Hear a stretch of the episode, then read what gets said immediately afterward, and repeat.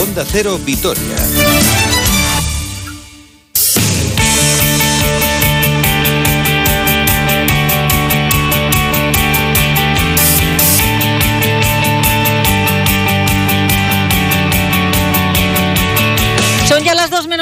Vamos con la actualidad del deporte. Roberto Vasco, hola. Hola, Susana. Ya te dije que si el Alavés perdía no venía, pero si estoy aquí es buena noticia. Exacto, muy buena noticia. Hay que ver qué bien saben, ¿eh? ¿Qué oxígeno dan tres puntitos? Pues fíjate, desde, ¿O tres que, puntazos? desde que llegó Javi Calleja, siete puntos de nueve. Eh, hay una palabra en el deporte que es dinámica, que es una palabra que puedes aplicar también en la vida.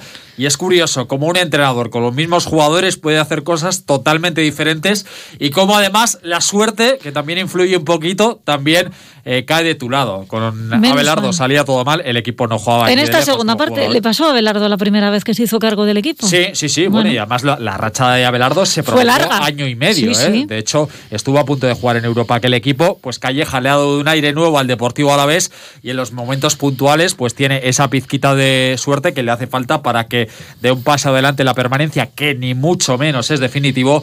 Pero fíjate, hace dos semanas el equipo estaba exactamente igual que el Eibar. Colistas en la clasificación con 23 puntos.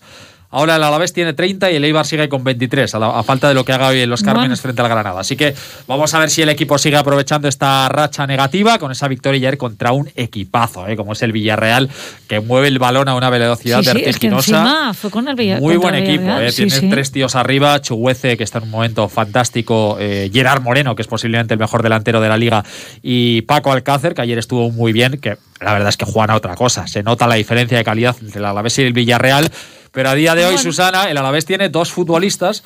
Uno es Pacheco, que siempre está, y otro que lleva dos años a un nivel espectacular, que es José Lu, que marcan las diferencias. Son jugadores eh, no de un equipo que está luchando por la permanencia, sino de un equipo que puede aspirar a jugar en Europa, como es el caso del Villarreal. Y ayer ellos dos, acompañados de otros futbolistas, por ejemplo, Víctor Laguardia, que estuvo ayer, hizo un partido fantástico, pese a que Paco Alcácer le pilló la espalda en el, en el gol del Villarreal. La verdad es que estuvieron. eh, el, el trabajo de equipo fue, francamente, muy bueno. Al que le falta un poquito de chispita es a Lucas Pérez, que por lo que sea no está. Está, está en cuanto a, a ganas, porque la verdad es que pelea todos los balones, trata de estar en todas partes, interviene mucho en el juego, pero es verdad que con bastante desacierto y da un poco la sensación de que le falta algo, de que no está del todo metido, que él lo intenta, ganas pone todas, pero cuando un jugador de tanta calidad no está, pues al equipo le falta un punto. Pero como José Lu está al nivel que está, pues, eh, Pues el equipo lo suple y de qué poco, forma. Sí, ¿no? sí.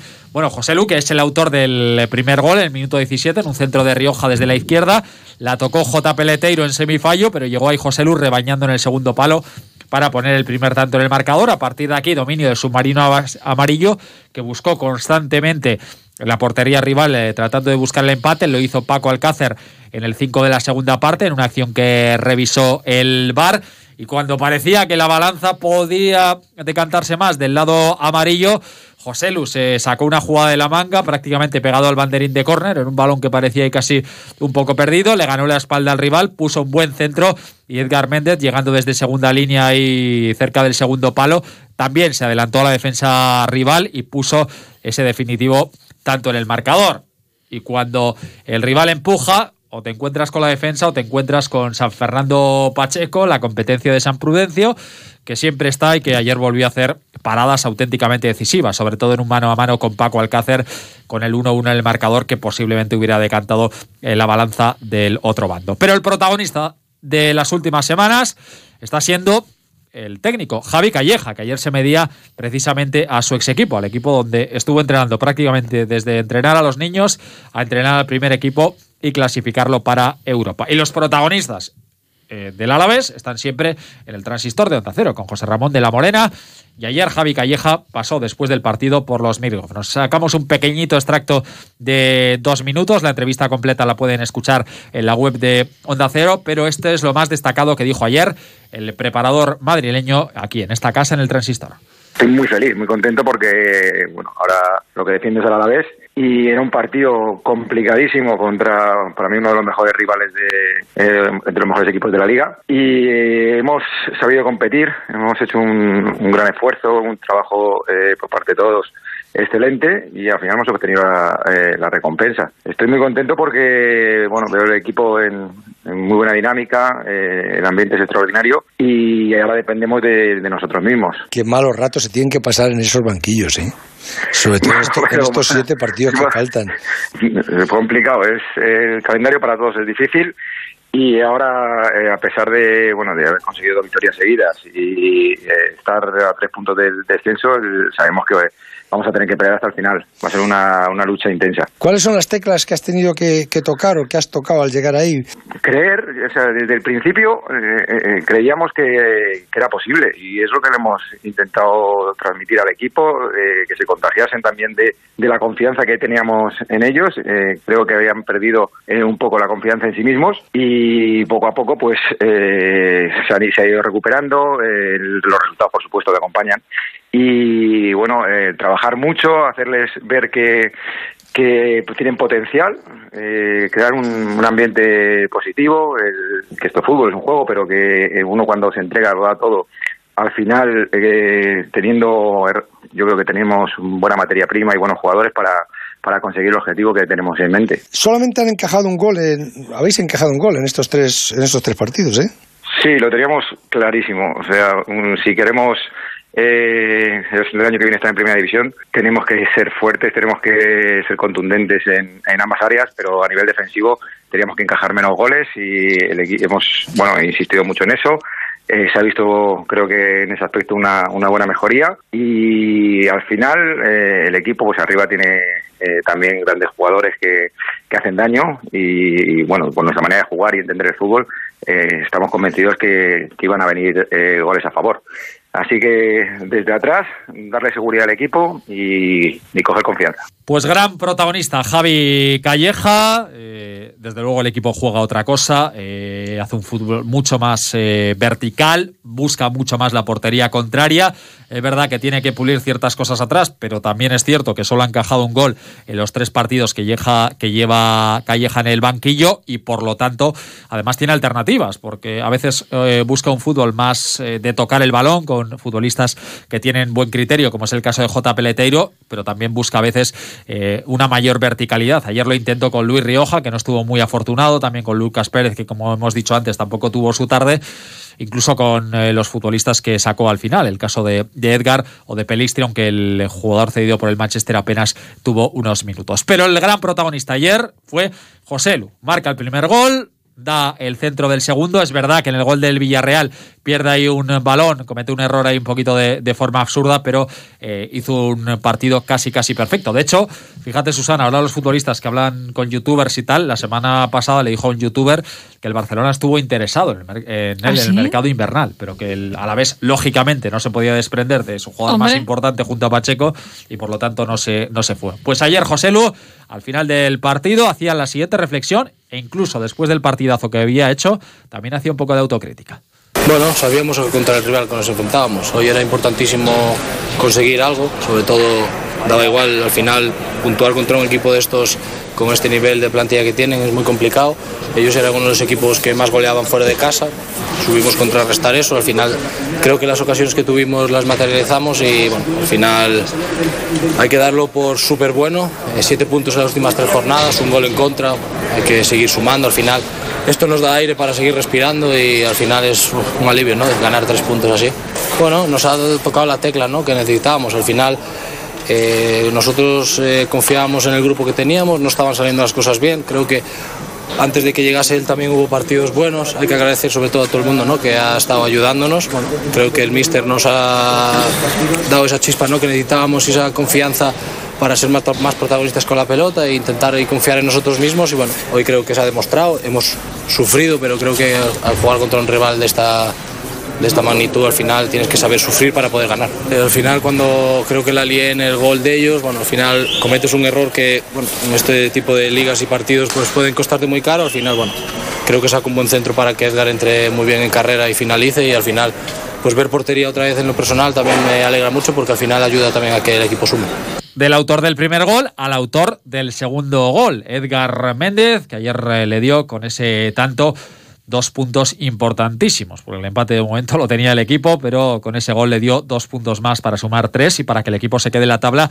con 30 puntos. Ojo, ella con dos sobre el Valladolid, le benefició ese empate a uno entre el Valladolid y el Elche, le saca tres al Huesca y el Elche, aunque el Huesca tiene que jugar hoy contra el Atlético de Madrid y colista el Eibar con 23 puntos juega hoy en los Cármenes frente al Granada. Escuchamos lo que dijo Edgar Méndez. Como tú dices, muy importante porque el equipo, la verdad que, que no da un balón por perdido, eh, la verdad que está, está jugando muy bien, haciendo las cosas muy bien y yo creo que es una victoria importante porque nos da un poco de respiro, pero sabemos que, que hay que seguir, que no hay que dormirse porque los de abajo vienen apretando también y tenemos que seguir trabajando igual.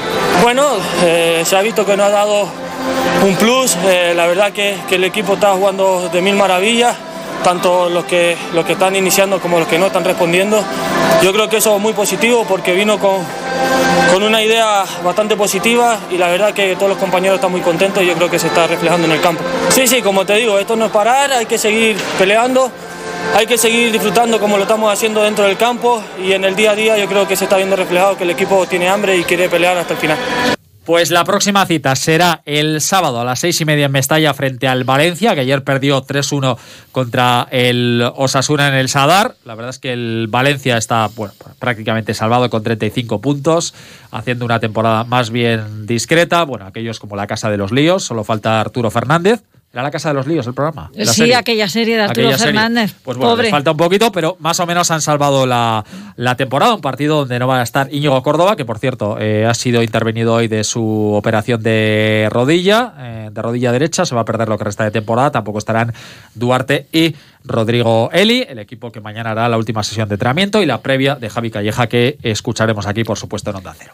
Oye, en el y un apunte, perdón, ah, perdón, perdón, perdón, que quería sí. hacer un apunte que se me ha olvidado. Queremos felicitar a Roberto Díaz Pérez de Palomar, nuestro mejor árbitro que va a estar en la próxima Eurocopa como árbitro Hombre. asistente de Mateo Laoz. Bueno, Roberto ya ha estado en Eurocopas, mundiales, ha estado en todas partes, tiene eh, un palmarés espectacular, ha estado en los grandes eventos, así que una vez más felicidades por su extraordinario trabajo. Cuando acabe la temporada, seguro, seguro que antes de la Eurocopa charlamos aquí un día con él. Yo lo que te quería preguntar, Roberto, es que nos cuentes qué pasa con el Vasconia, que creo que tiene nuevos positivos. Efectivamente, ha enviado un comunicado que dice lo siguiente, tras los test realizados a toda la plantilla vasconista, tras la disputa del último partido oficial de Liga Endesa, se detectó un caso positivo en COVID-19.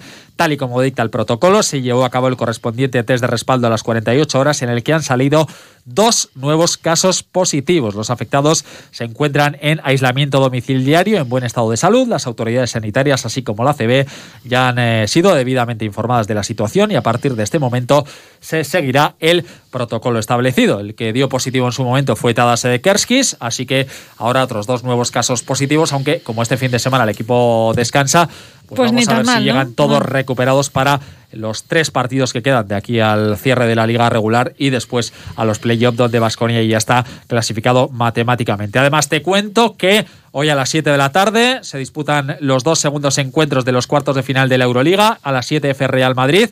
Ganó el conjunto turco el primer día, así que hoy podría poner el 2-0 en la eliminatoria. A las 9 menos cuarto se juega el Armani Bayer. Los italianos vencieron in extremis en el primer encuentro. Ayer, sorpresa, ganó el Zenit al Barcelona. Ojito al equipo de Xavi Pascual, 74-76. Corey Higgins falló el triple definitivo y el CSK se impuso al Fenerbahce 92-76. Parece una ventaja holgada, pero los rusos se tuvieron que emplear a fondo en el último cuarto y con un parcial de 28-10 se llevaron el gato al agua. Y acabamos con eh, un apunte, con dos apuntes, uno de ciclismo. Se está, ayer se disputó la flecha balona y el triunfo tanto en la categoría masculina como en la categoría femenina para los dos campeones del mundo. Como organizador tiene que estar encantado de ver a los dos maillot arcoiris levantar los brazos. Juliana Alaphilippe se, se llevó la victoria en chicos por delante de Primo Roglic y un espectacular Alejandro Valverde. En chicas, Van der Breggen sumó su séptima victoria en esta clásica belga. Qué bonito nombre el de esa carrera, ¿eh? La flecha balona. Sí, ¿verdad? No un día me tienes que contar por qué. Porque los ciclistas van con una flecha.